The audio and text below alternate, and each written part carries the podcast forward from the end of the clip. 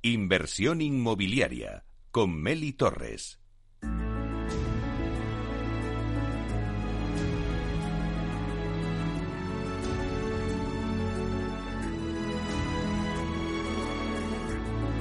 La promoción de la semana.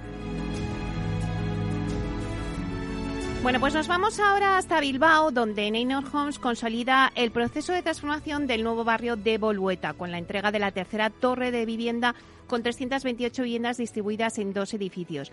Este nuevo proyecto se desarrolla sobre unos antiguos terrenos industriales situados pues, a las orillas del río Nervión y contará con paseos junto al río, amplias zonas verdes e inmejorables comunicaciones con el centro de Bilbao y su área metropolitana. Pero bueno, para que nos lo cuente en primera persona, tenemos hoy con nosotros a Íñigo Ibarra, que es director territorial norte de Neynor Homes. Vamos a saludarle. Buenos días, Íñigo. Sí, buenos días, Meli. Bueno, pues bienvenida a Inversión Inmobiliaria. Hacía yo esa pequeña introducción, pero creo que quién mejor que nos cuentes tú, Íñigo, qué supone Bolueta para Neynor. Pues sí, sí, la verdad es que eh, para Neynor Bolueta pues ha supuesto la oportunidad de participar de manera muy directa y activa en uno de los desarrollos más importantes de Bilbao. Nosotros empezamos a trabajar en este proyecto en el año 2008, hace ya un tiempo, casi 15 años y su gestión había comenzado todavía antes, en el año 2003-2004, cuando eh, se propone la reclasificación del suelo, era un suelo industrial, como comentabas, para pasar de uso industrial a uso residencial. Eh, Bolueta era, era una industria eh, dedicada a, la tasación de metal, era una fundición y la ciudad pues se había ido acercando a ese a esa zona industrial y esta actividad después ya se convirtió en una actividad molesta pues que debía de salir ¿no? o sea la verdad es que en Bilbao dado el carácter industrial que tiene, hmm. pues es habitual encontrarse con suelos industriales eh, que hay que, que hay que reconsiderar su uso y sacarlos del ámbito urbano. Así que pues la iniciativa del ayuntamiento en ese sentido hace que se plantee una reconversión eh, y se trata de diseñar un nuevo espacio residencial pues de la máxima calidad. Eh, incluso se convoca un concurso entre diferentes estudios de prestigio para dar forma eh, a este nuevo espacio y ganó una propuesta que se denominaba Siete Calles en relación a las siete calles del casco antiguo de Bilbao y que es el planteamiento que actualmente se está llevando a cabo. ¿no? O sea, este plan proponía la realización de siete bloques lineales que quedaban perpendiculares a la ría, de ahí esa, esa idea de las siete calles, eh, y todo ello apoyado sobre una, sobre una superficie, una gran plaza peatonal, una superficie peatonal con zonas ajardinadas, eh, que trata, que recupera el, carácter natural de la ribera del río, que crea un paseo, como comentabas, de borde en el río.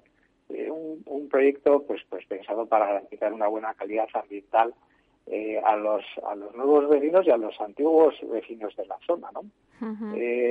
por, por comentarte este este propuesto, este proyecto se presentó a, una, a unos premios a nivel eh, internacional y en el año 2014 pues fue reconocido eh, con una distinción de, de, Best Practices en renovación urbana eh, por Naciones Unidas. ¿no? O sea que, que, la verdad es que es un proyecto muy singular. Ha sido un orgullo para nosotros poder participar y hacer de este desarrollo pues una realidad. ¿no? Mira, hace unas semanas eh, nos proponía eh, dentro de la compañía eh, realizar alguna, una experiencia piloto para medir no solo el impacto ambiental, la huella de carbono, sino el impacto social que una promoción inmobiliaria tiene. ¿no?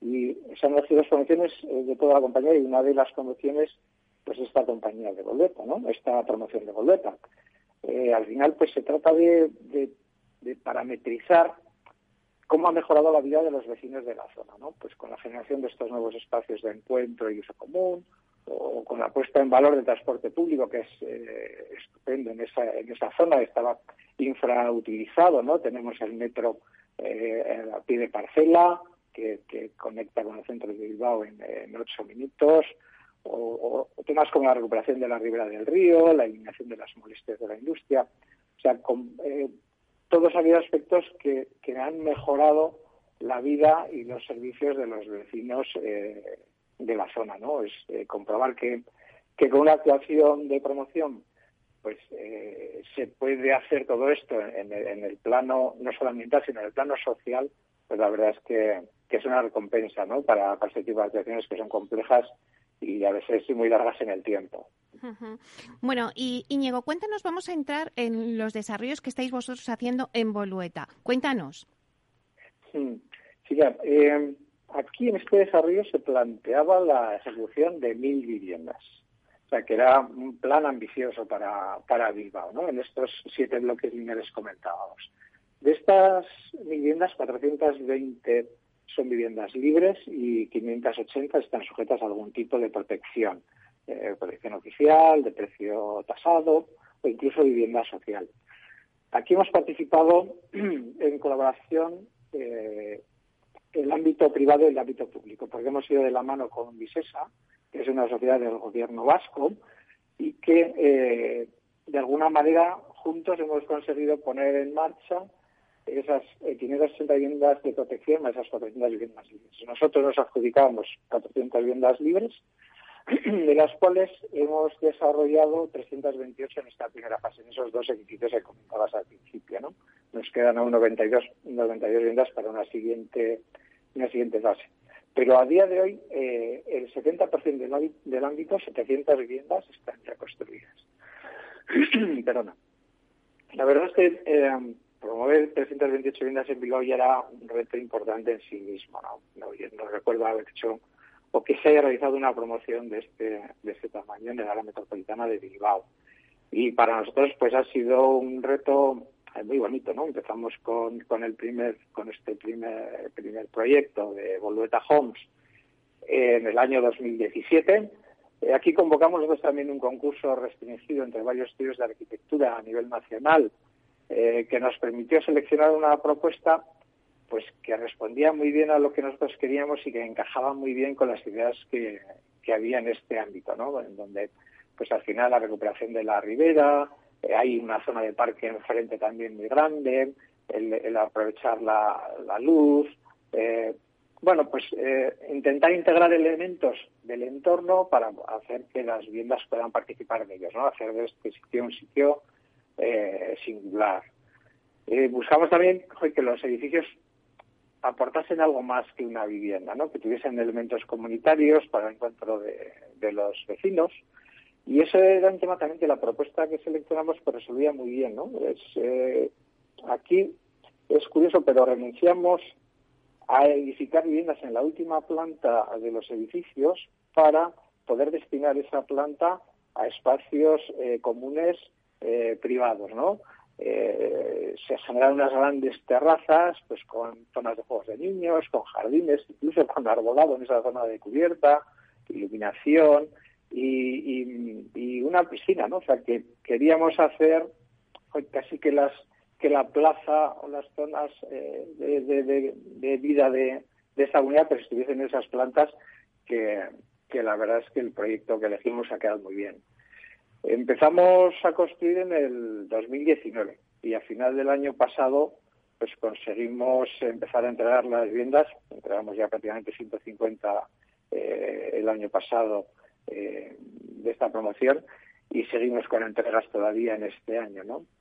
Eh, ahora estamos empezando ya a trabajar en el nuevo proyecto, en el proyecto de la, de la torre que nos queda, que son todas 92 viviendas libres, que básicamente pues va a seguir un poco las mismas premisas, ¿no? Viviendas eh, estándar entre dos, tres dormitorios, eh, generar siempre zonas comunes eh, que pues que puedan albergar usos pues como pues sala gourmet o incluso planteamos ya temas de coworking bueno esos esos elementos pues que hacen que, que en tu vivienda no se quede solo en tu vivienda no aunque no olvidamos por ello que la vivienda es, es importante y al final pues el, general eh, pues un proyecto activo con distribuciones atractivas. Siempre damos eh, pues eh, terrazas que sean vivideras. O sea tratamos de combinar tanto la parte de de la vivienda como la parte de las dotaciones comunes de la promoción, que, es algo que siempre en nuestras funciones buscamos, ¿no? esa, esa parte común que aporta un valor añadido a las promociones. Claro, Íñigo. Y, si hablamos de precios, ¿en qué franja de, de precios se mueven las viviendas de Bolueta? Pues eh, Estamos partiendo de precios desde 235.000 euros, incluyendo garaje y trastero.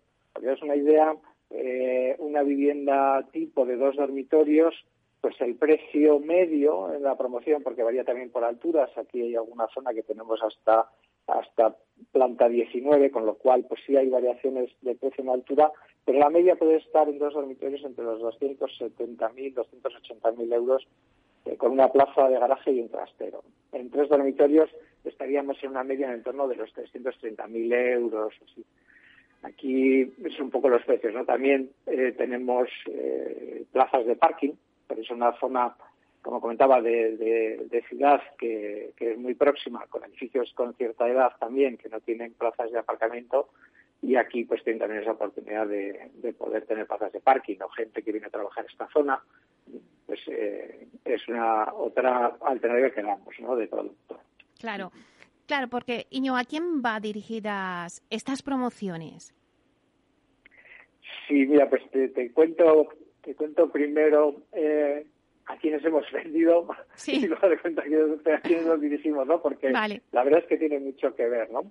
Eh, nosotros tenemos ahora, nos ha comprado tanto gente joven como gente mayor, gente eh, pues jubilados incluso, ¿no? He descubierto porque el hecho de que estemos en un ámbito que combina vivienda pública de protección oficial, eh, que es eh, fundamentalmente adquirida por gente joven que empieza eh, pues su, vida en pareja, que empieza a, a su primera vivienda, pues hace que los padres de esa gente joven pues vengan a vivir a nuestra promoción porque así están cerca de ellos, pueden ayudarles, eh, bueno, pues eh, hay, hay mucha, bueno, no mucha, pero una parte de gente mayor que, que nos ha comprado para, por ese motivo, ¿no?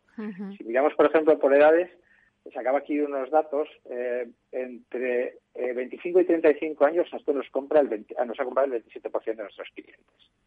El 33% de, de nuestros clientes está entre 35 y 45 años, es decir, hasta 45 años está el 60% de nuestros clientes, ¿no? Hay un 28% entre 45 y 55 y ya más de 55 eh, un 12%, ¿no? Y si, por ejemplo, vemos por motivos de, compra, el 55% de nuestros clientes accede a su primera vivienda.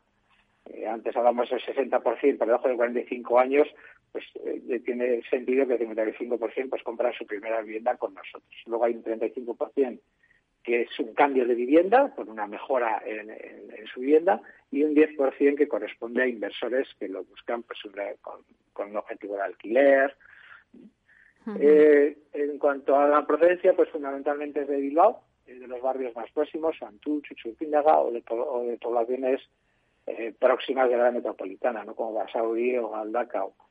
Eh, así que, pues, pues viendo esto, nosotros la verdad es que cuando nos dirigimos tratamos de llegar pues a todo el público, a parejas jóvenes que quieren acceder a su primera vivienda, una vivienda de calidad, con buenos servicios comunes, y gente más mayor que quiere una nueva vivienda con más comodidades, con acceso directo al garaje, con eh, unas eh, con un mejor confort térmico y acústico, que te conlleva también un ahorro energético. Eso es.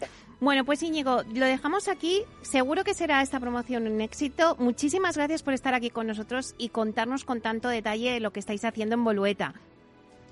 Muy bien, pues muchísimas gracias a vosotros, Meli. Un placer. Íñigo Ibarra, director territorial norte de Neynor Homes. Hasta pronto.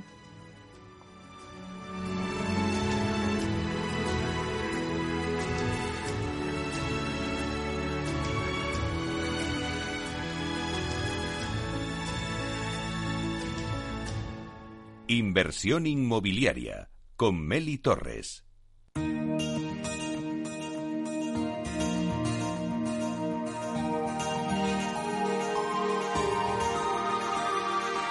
En nuestra sección La Vía Sostenible con Vía Ágora, os contamos la transformación de la vivienda del futuro enfocada en una construcción sostenible como pilar principal.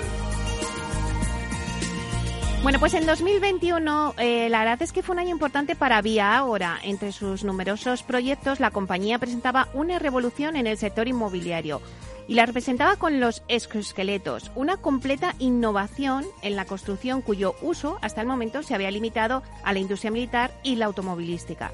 La compañía pretende con esta tecnología disruptiva liderar la transformación del mercado inmobiliario, facilitando la incorporación de la mujer al tejido productivo, extendiendo la vida activa de los profesionales más senior y continúa situándose a la vanguardia incorporando los últimos avances. Bueno, pues para hablarnos de ello tenemos con nosotros a León Morera, que es técnico de innovación de Vía Agora. Buenos días, León.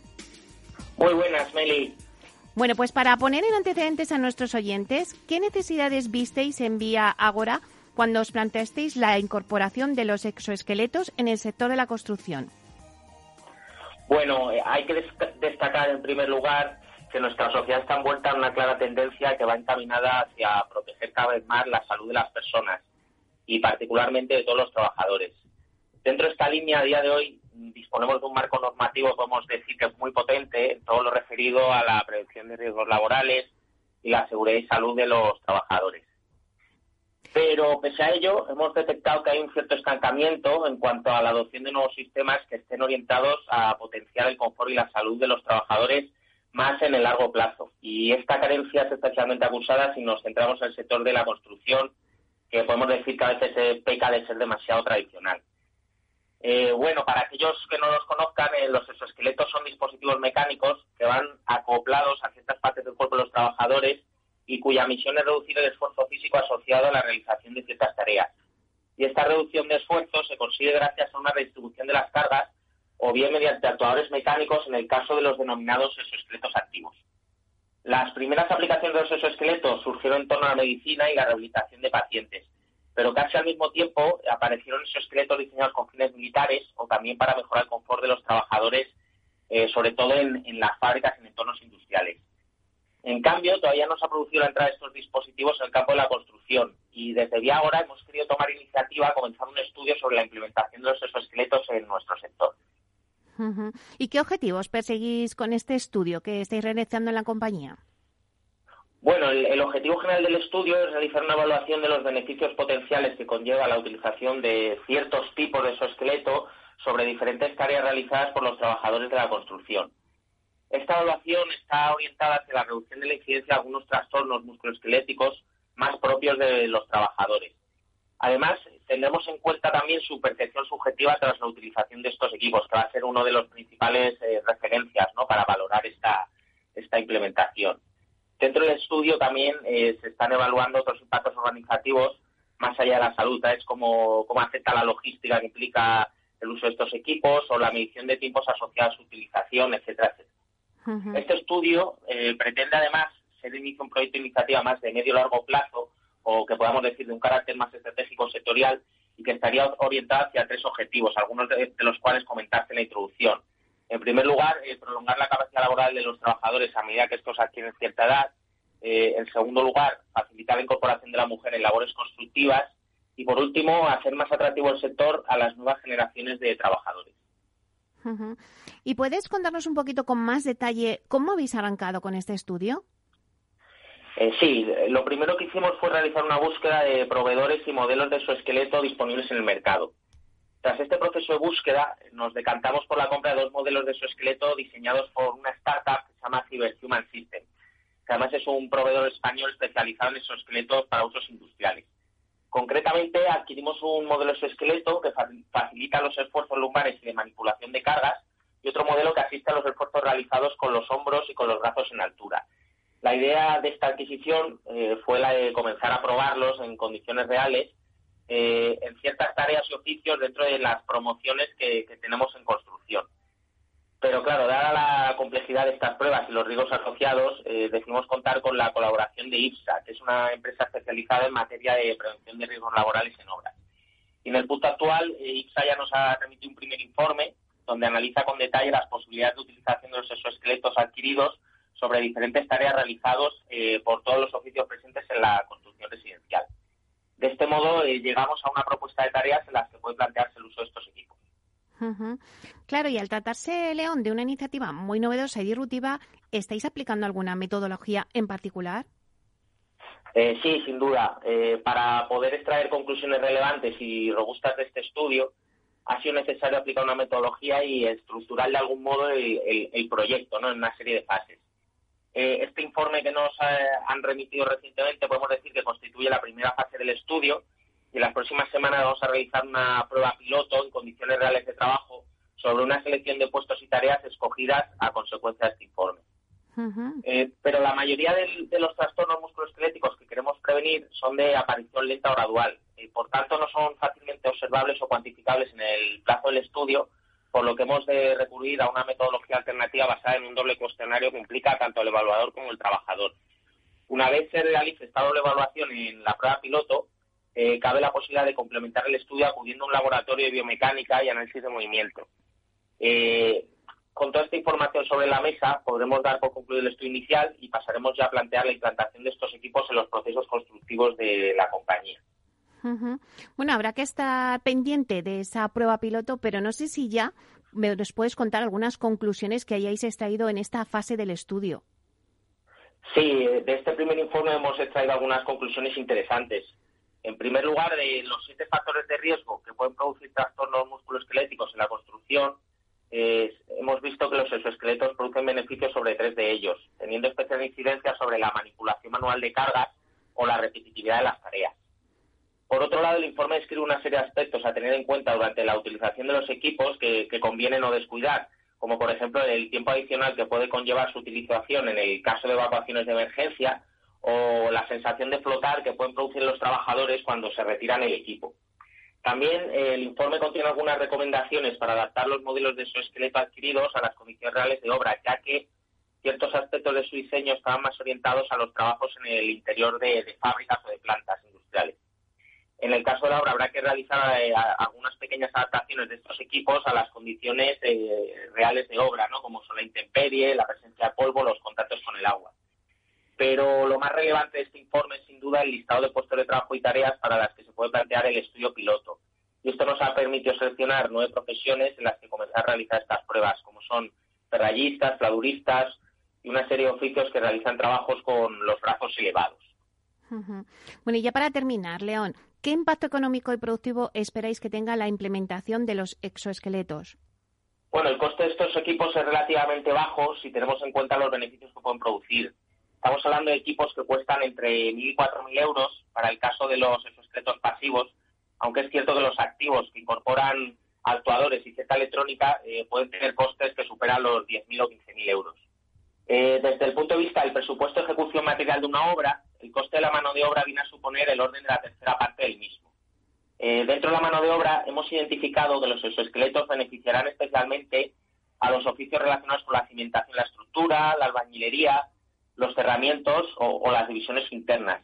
Y esto viene a representar del orden de un 16% del presupuesto total de la obra, por lo que podemos concluir que el impacto económico derivado del uso de estos equipos eh, va a ser sin duda muy significativo. Bueno, pues muchísimas gracias, León Morera, técnico de innovación de Vía Ágora, por contarnos este informe en el que estáis analizando. Muchísimas gracias. Muchas gracias, Meli. Hasta pronto.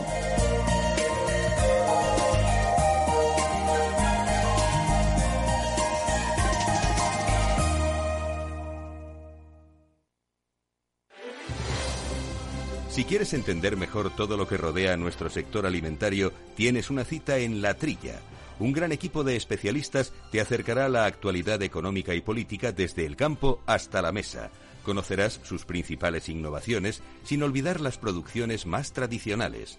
Los sábados de 8 a 9 de la mañana con Juan Quintana, La Trilla de Capital Radio.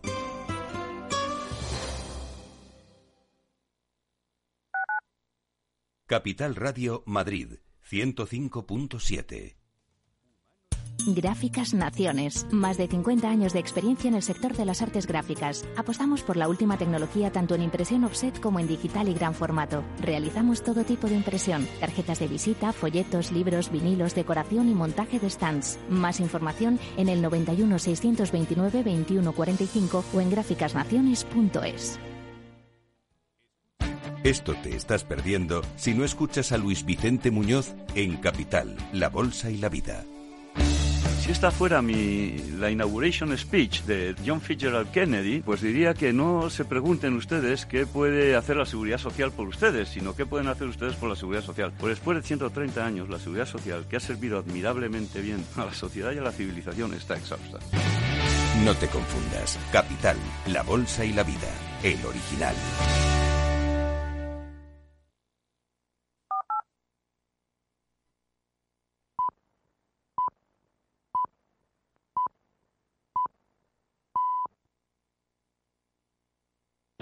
Capital Radio existe para ayudar a las personas a formarse y conocer la verdad de la economía. Los valores que Capital Radio defiende son la verdad, la libertad y la responsabilidad. Capital Radio es una empresa independiente que no se identifica con ideologías políticas. Capital Radio está aquí para ayudar a las empresas a comunicar cómo crean valor. Capital Radio apuesta por empresas sostenibles, transparentes y comprometidas con la sociedad. ¿Y tú? ¿También quieres trabajar por un mundo mejor? Aquí tienes tu sintonía. Capital Radio, con la gente que aporta y no se aparta.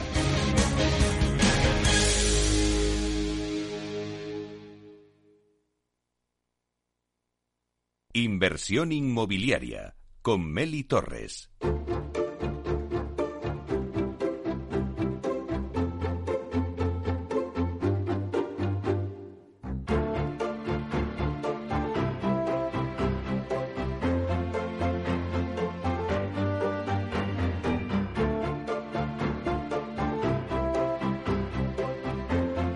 Alquiler Seguro, el alquiler rentable, nos trae el análisis del mercado.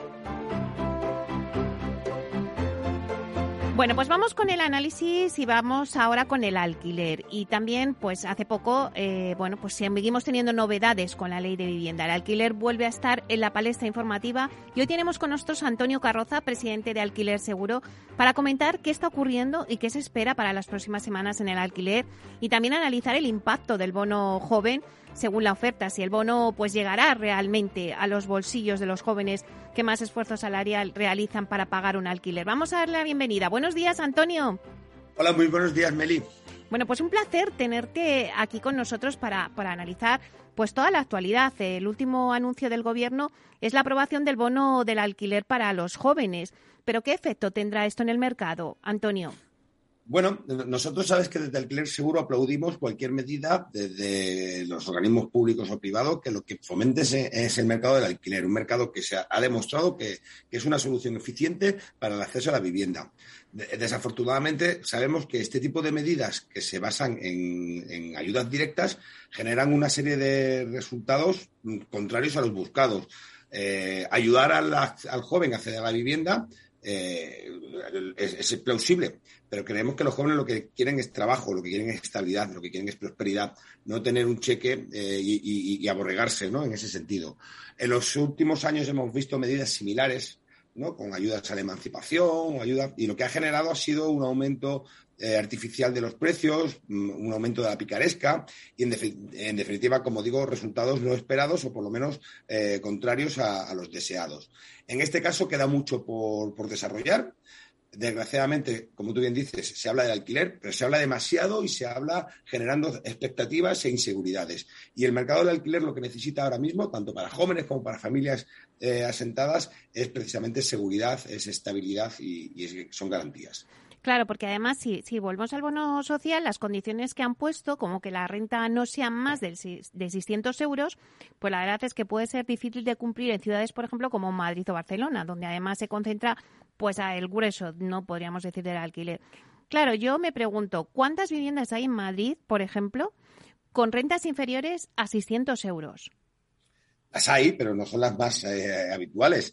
Eh, como tú bien dices, solamente la interpretación del anuncio, que no de la norma, que hay que analizarla, ya es difícil, ¿no? Porque hablamos de unos límites en renta y en ingresos que pueden ser susceptibles de ser variados en función de las zonas, ¿no? Y, al final nos encontramos precisamente con una situación un tanto extraña. Eh, creemos que la mejor manera de ayudar al joven para acceder a la vivienda es generar empleo y generar oferta, oferta de calidad, oferta estable. Y este bono social me temo que no va, no va a conseguirlo. En ese sentido, también es la disparidad. No es lo mismo vivir en Teruel que vivir en Madrid, con todas las eh, ventajas y todos los inconvenientes. Eh, no es lo mismo, no solamente por precios, sino por estructura del mercado. ¿No? En, ciudades, en capitales de provincia, donde el acceso a la vivienda a través de la compra es eficiente porque los precios no son altos, el alquiler básicamente pasa desapercibido, con lo cual cualquier tipo de ayuda eh, no, tiene sentido. Pero en, Madrid o en Barcelona o en las grandes capitales de, provincia de España, donde realmente hay una presión importante entre la oferta y la demanda, hay que buscar soluciones mucho más estructurales y, desde luego, para mí, no tan, no tan eh, electoralistas. Claro, si mm, podremos eh, tener un porcentaje de a quién, o sea, qué porcentaje puede eh, afectarle este, se puede beneficiar de este bono social en España.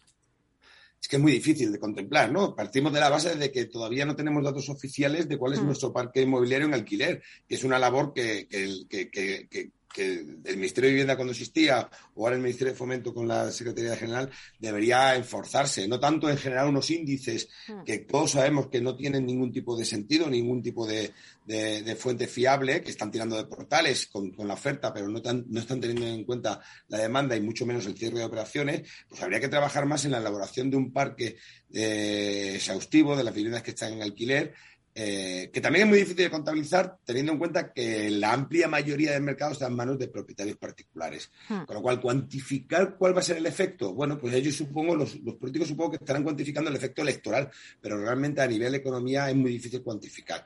Más, más teniendo en cuenta, pues como tú bien dices, ¿no? Lo complejo que supone el, poder acogerte a él, ¿no? En cuanto a lo que es el IPREN, que no es lo mismo vivir solo que tener una habitación alquilada que compartir. O sea, hay una serie de casuísticas que complican muchísimo el poder calcular cuál será el efecto real en la economía.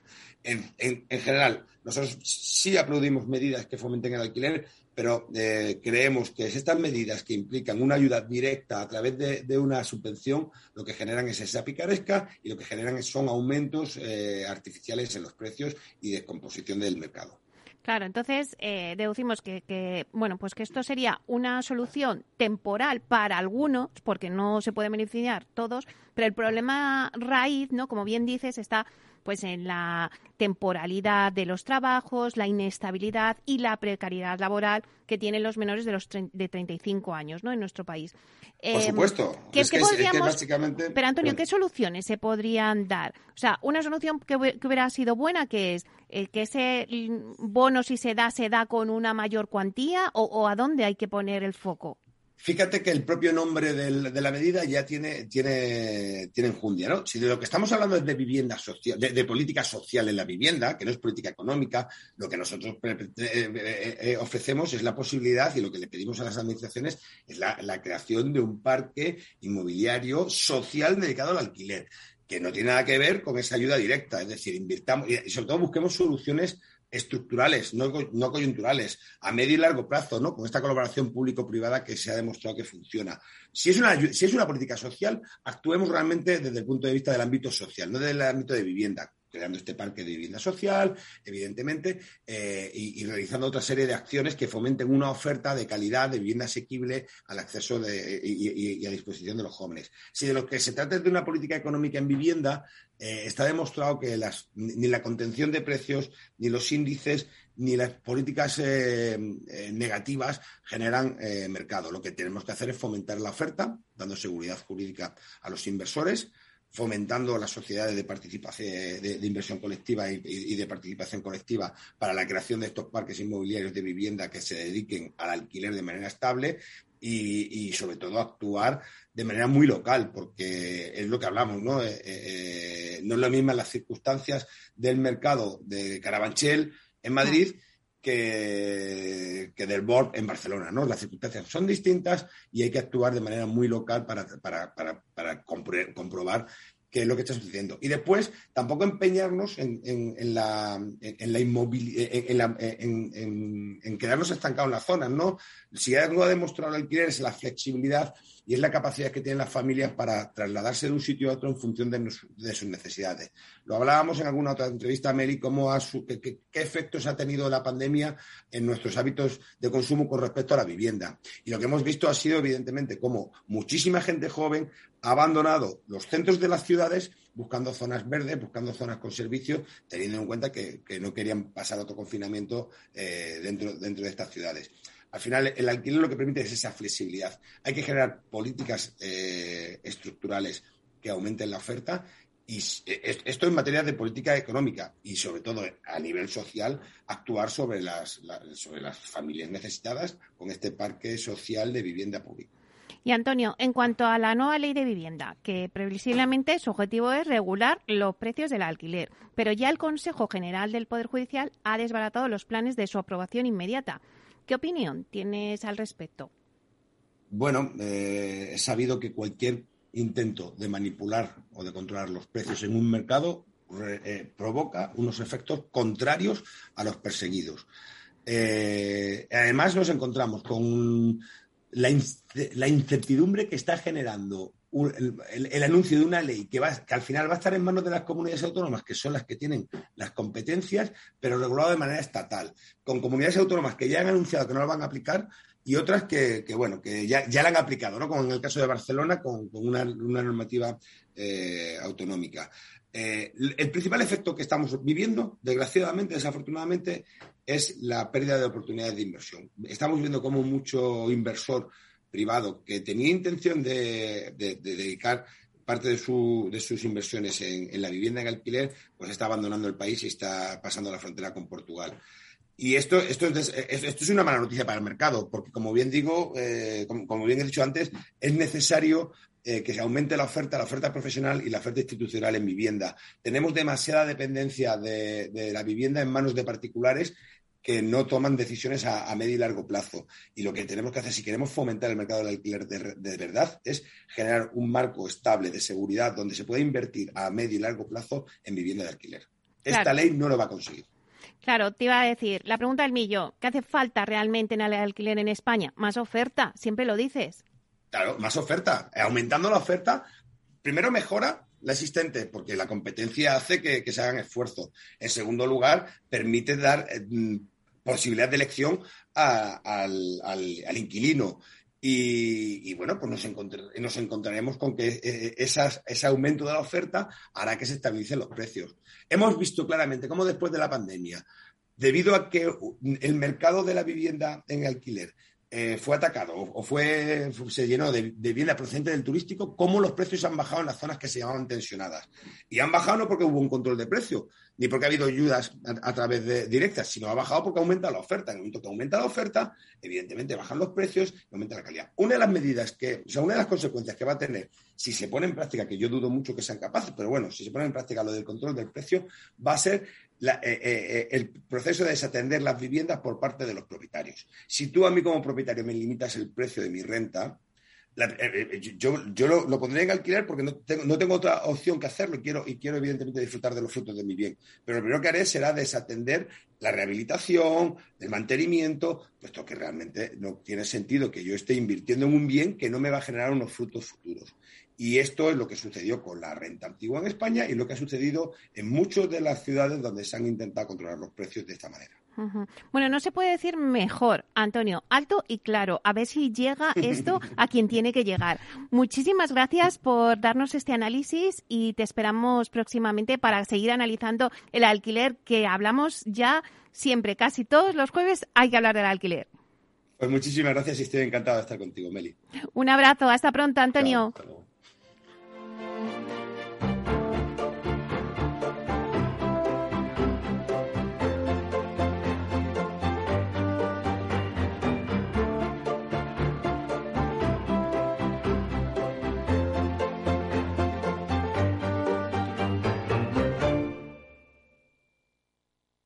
Inversión inmobiliaria y PropTech con Urbanitae, un espacio donde descubriremos las nuevas claves financieras que están cambiando el sector inmobiliario gracias a la transformación digital.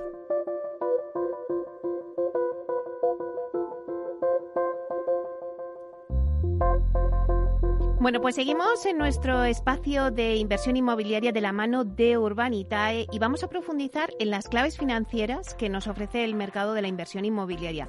Para ello contamos con la presencia de José María Gómez Acebo, que es director de clientes institucionales en Urbanitae. Vamos a darle la bienvenida. Buenos días, José María. Buenos días, Meli. Buenos días a los oyentes. Bueno, pues mira, José María, parece que este nuevo ejercicio, este nuevo año 2022, eh, va a ser un año muy activo en lo que respecta a la inversión. Si tomamos noticias como el informe del Real Estate Market Outlook 2022 elaborado por CBR Charelis, eh, decía que el volumen de inversión inmobiliaria rondará los 13.000 millones este año. Eh, bueno, pues la verdad es que en el informe se destaca el segmento hotelero, el segmento del living y el industrial logístico, que muchas veces ya hemos comentado tú y yo ahí hemos hablado de estos sectores. Pero ¿cuál es tu opinión? Pues sí, no, la verdad es que hay un fuerte apetito inversor y, como hay mucho, ni, mucha liquidez en el mercado, sí que podemos esperar un volumen de inversión muy significativo. Eh, si en 2021 fueron 12.300 millones de euros, que fue ya un 33% más que en 2020, en 2022 vamos a llegar a los 13.000 millones. Si que tenemos en cuenta que las cifras de 2021 probablemente venían un poco dopadas hmm. por la paralización de operaciones que había habido el año anterior durante la pandemia, eh, esta cifra desde luego cobra más relevancia. Ya estamos en cifras claramente por encima de 2019, lo que te indica la pujanza de la actividad inversora en el sector inmobiliario. Y como tú me decías, en el sector, eh, uno de los sectores más activos va a ser el del living. Estamos, se están estimando que va a haber eh, 9.000 camas nuevas en residencias de estudiantes, 20.000 unidades de alquiler en viviendas de alquiler hasta 2024. Incluso en el coliving hay una previsión de más de 4.000 camas nuevas hasta 2023. Y luego, si, entramos en el ámbito residencial, es donde veremos cifras un poco inferiores a 2021, o sea, esperamos un descenso en torno al 5% en el número de transacciones, pero en este caso fue porque el 2021 fue verdaderamente un año récord en operaciones, y donde se hicieron más de 600.000. Aún así, los precios se van a mantener. Este, esperamos que crezcan en torno al 4,6% y habrá más de 100.000 visados de obra nueva. Y como decías, otro mercado muy activo será el hotelero, empujado por la esperada recuperación del turismo internacional, porque desde luego el turismo internacional ya está aquí. Y luego ya en el mercado, por último, el mercado retail y de locales y centros comerciales va a estar condicionado por un incremento que se está previendo del 50% en la penetración del e-commerce. Y eso necesariamente va a condicionar el mercado de retail, pero también el mercado logístico porque necesitamos eh, bases logísticas para la distribución del e-commerce y vamos a sumar en torno a 1,6 millones de metros cuadrados entre zona centro y Cataluña como principales tractores. Bueno, pues la verdad es que hay que seguir muy de cerca estos sectores. La verdad es que, eh, José María, todo parece apuntar que a pesar de Omicron y la elevada inflación, el mercado inmobiliario parece que se va a mantener estable. Eh, si cogemos los datos de la encuesta de sensibilidad inmobiliaria, elaborado por Idealista, eh, nos dicen que los precios de la vivienda seguirán subiendo pese a la sexta ola del COVID, tanto en alquiler como en compraventa. Según las agencias inmobiliarias, habrá además un mantenimiento estable de las operaciones y una tendencia de recuperación del sector. No sé si coincides en que el mercado inmobiliario se mantendrá estable y bueno, y sin grandes sobresaltos, parece ser. Yo estoy convencido de que sí, porque como hemos comentado tú y otras veces, eh, mientras los tipos de interés se mantengan los niveles actuales, la falta de oferta es la que va a mantener los precios elevados. La encuesta de Idealista, que es una encuesta de las agencias inmobiliarias, es muy relevante porque son los que tienen un pulso más cercano al mercado. Claro. Y hmm. manifiestan que son, son alcistas en cuanto a precios de venta, tanto de vivienda como de alquiler. Es decir, hay un 88% de los encuestados por Idealista que afirma que los precios de venta en sus zonas de trabajo se mantendrán o subirán en los próximos meses. La conclusión al final del estudio idealista es que ni la variante Omicron, Omicron ni la elevada inflación con las pertinentes subidas de precios al consumo harán que cambie la situación del mercado inmobiliario y se va a mantener estable y sin grandes sobresaltos, tanto en precio como en número de operaciones cerradas. Siempre a la gente le gusta hablar de burbuja inmobiliaria, José María, y ya hay quien dice, bueno, pues puede haber una burbuja inmobiliaria. No sé qué piensas tú al respecto. Pues como hemos comentado algunas veces, eh, la, burbuja inmobiliaria eh, en la que todos nos, acordamos de lo que pasó en 2008, tiene, estamos en un escenario radicalmente distinto en aquella época. Había 600, eh, 700.000 viviendas al año. Eh, durante un periodo bastante largo, entre 2000 y 2008, el número de viviendas que se construían era de ese orden, de 400, 500, 600, 700.000 viviendas.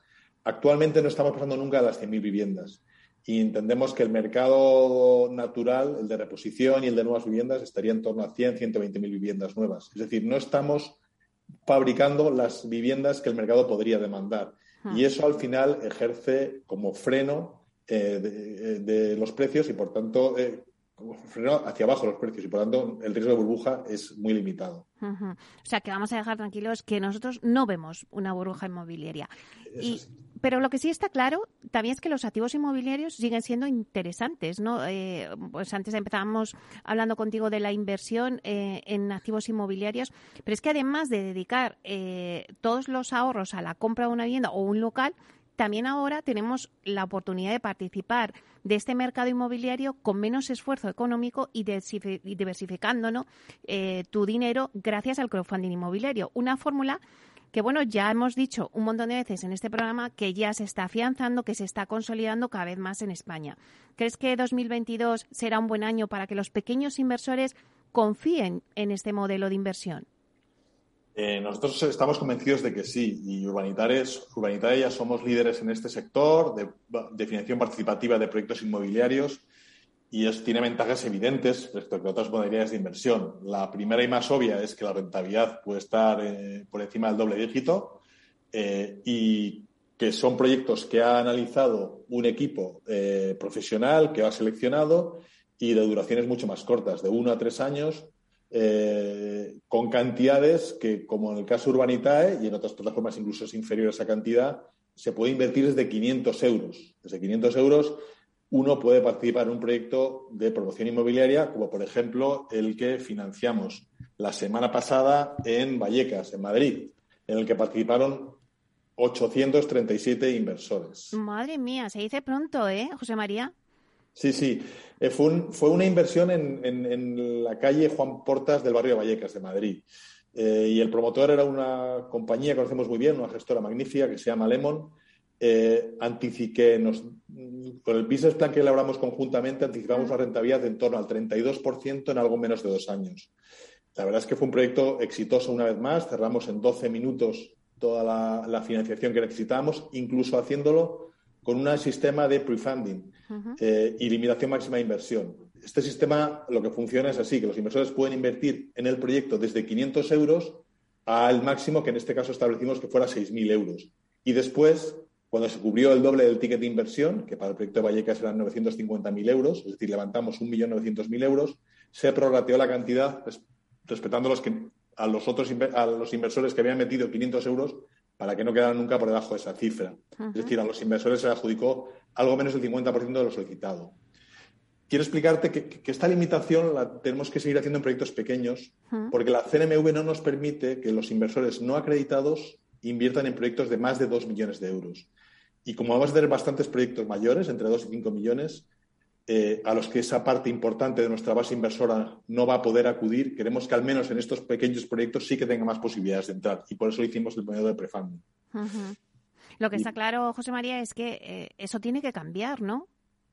Entendemos que sí, y de hecho eh, la Comisión Europea, la normativa que tendrá que transponerse necesariamente en España a, a, corto plazo, habla de elimina esa restricción, porque no parece que tenga mucho sentido claro asociar riesgo a tamaño de ticket. El riesgo es otra cosa. Pero, en fin, por ahora, mientras esté así, nosotros respetamos, como siempre, lo que nos marca la CNMV y lo tenemos que respetar. Y, por ejemplo, el lunes 31 abrimos un proyecto nuevo que, por su tamaño, solo va a estar abierto a inversores acreditados. Es una promoción de un edificio de 40 viviendas en Estepona, a 150 metros de la playa La Rada, en una zona muy consolidada, con un promotor que ya ha hecho más de 30 promociones en Andalucía, y que partimos de un solar que ya tiene 60 plazas de garaje construidas y ya tiene licencia. Es también otro proyecto que esperamos con una rentabilidad de en torno al 34% en dos años, en dos años quizás algo más, dependiendo de cómo funcionen las ventas, y en el que ya podemos invitar a todos los oyentes a que, eh, consulten la información en la página web de Humanitae. El lunes 31 abrís este proyecto a inversores acreditados, nos estás diciendo. Bueno, pues si el de la semana pasada duró 12 minutos, este va a volar también. No lo sabemos. La verdad es que la cifra es bastante más alta. Estamos hablando por encima de los 3 millones de euros de que vamos a financiar y no sabemos cómo responder a la base inversora. Eh, lo que siempre decimos a los inversores es, en caso de duda, estate preparado con tu dinero en nuestro wallet y colocado a las 4 de la tarde, porque cuando se llena, se llenó y aquí no hay privilegios. Bueno, tenéis una plaza interesante, Estepona. Eso también da mucho que decir. Sí, es correcto. Esa es una plaza y sobre todo que está en el mismo centro del, pueblo. eh, y el, edificio es, es, de un diseño muy bonito, muy bien ubicado, muy cerca de la playa. Seguro que va a funcionar fenomenal. Bueno, pues os deseamos mucha suerte y espero que nos lo contéis el próximo jueves. Así que nada, José María, un placer. José María Gómez Acebo, director de clientes institucionales en Urbanita. Un placer tenerte siempre todos los jueves con nosotros para que nos cuentes un poco eh, qué está pasando en el mercado inmobiliario. Un placer también para mí. Muchas gracias, Meli. Hasta pronto.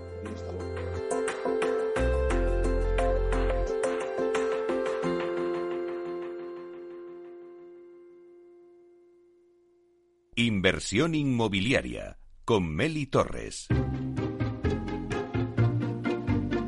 Bueno, pues os hemos dado las claves de este proyecto que va a sacar Urbanitae el lunes 31 a las 4 de la tarde. Eh, bueno, es un proyecto bastante interesante y bueno, os hemos ido dando claves del alquiler, de muchas cosas en este programa. Pero ahora, de 12 a 1, tenemos el superdebate porque viene con nosotros la consejera de Medio Ambiente, Ordenación del Territorio y Sostenibilidad de la Comunidad de Madrid, Paloma Martín. Estará con nosotros porque vamos a hablar sobre el Plan Vive Madrid, un plan que ha puesto en marcha la Comunidad de Madrid en colaboración público-privada para generar oferta de vivienda en alquiler asequible a través del Bill to Rent. Ya este Plan Vive ha lanzado ya tres lotes que se han adjudicado y tenemos hoy también con nosotros, a la, además de la consejera, tenemos con nosotros a los adjudicatarios de estos tres lotes. Eh, por un lado va a estar con nosotros Pablo Paramio, que es consejero delegado de Avalon Properties, y David Botín, que es director general de Servicios Generales de Aidas Homes, que se han adjudicado ambos eh, dos lotes. Y luego también estaremos con Culmia, que se ha adjudicado el tercer lote del Plan Vive Madrid, con Pablo Méndez, director de inversiones de Culmia.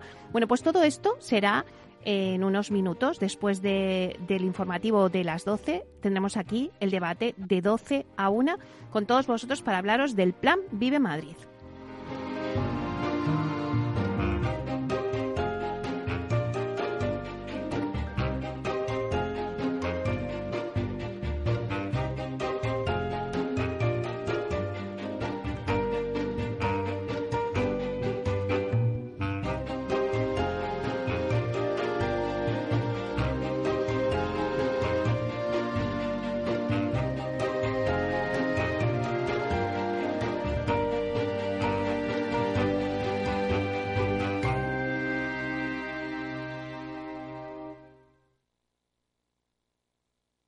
Ser una empresa Red Infinity es disfrutar de la mejor conexión de fibra, es tener voz y datos ilimitados, es contar con centralita virtual para no fallar nunca.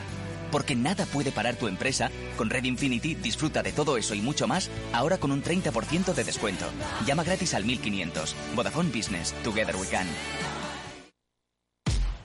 Al mal tiempo, mala helada. El cambio climático lo ha cambiado todo y los riesgos son más y más imprevistos, como las lluvias, las heladas o el pedrisco. Por eso necesitas un buen seguro agrario que garantice tu tranquilidad. Y ahora es el momento de contratar tu seguro de frutales. Agroseguro. Trabaja sobre seguro.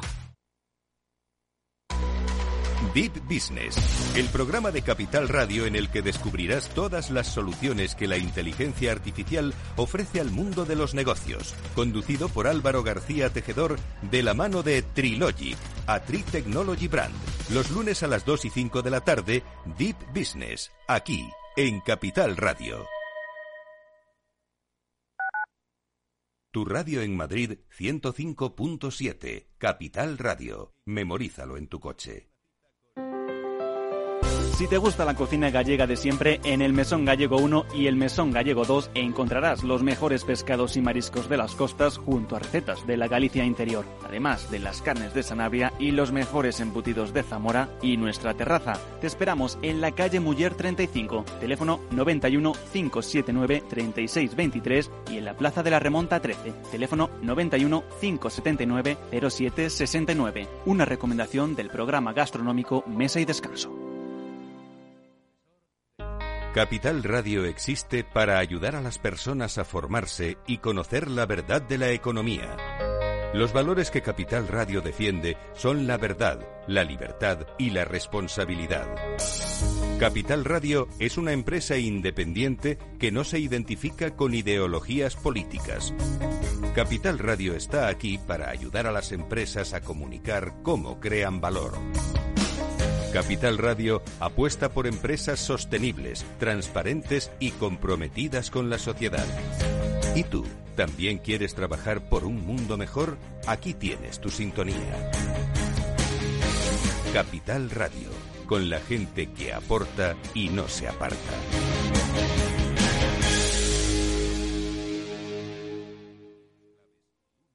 Disfruta de la mejor cocina gallega en Montes de Galicia. Todo un clásico moderno en el barrio de Salamanca. Disfruta de la variada dieta atlántica, de las mejores carnes y pescados tratados con respeto y transparencia y regados con una de las mejores bodegas de la zona. En grupo, en familia o en pareja, Montes de Galicia te ofrece el espacio perfecto en cada ocasión.